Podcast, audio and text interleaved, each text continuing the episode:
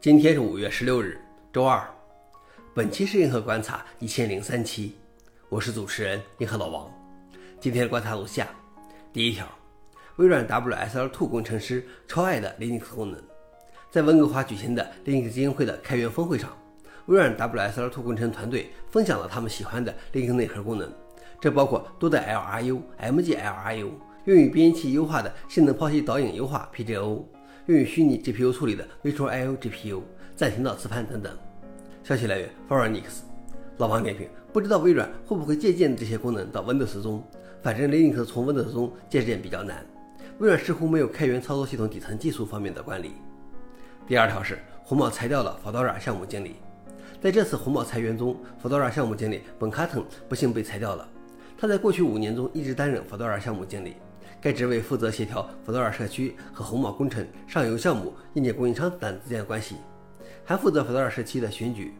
此外，卡腾也是提出 CentOS Stream 计划的人之一。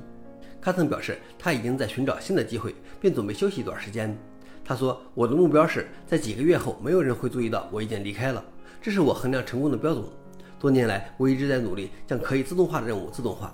如果 Fedora 脱离了轨道，那么我就失败了。”他表示，没有迹象表明他的角色被特别针对。红帽公司里肯定有一些人继续把 Fedora 看作是具有战略意义的。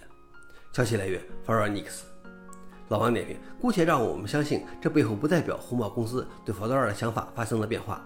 那么从职业生涯角度看，当你把一切都做好了自动化，是不是你就可以很顺滑地被裁掉了？而从公司的角度看，一个岗位如果能不依赖任何特定的人，也不需要专人，那才有保障。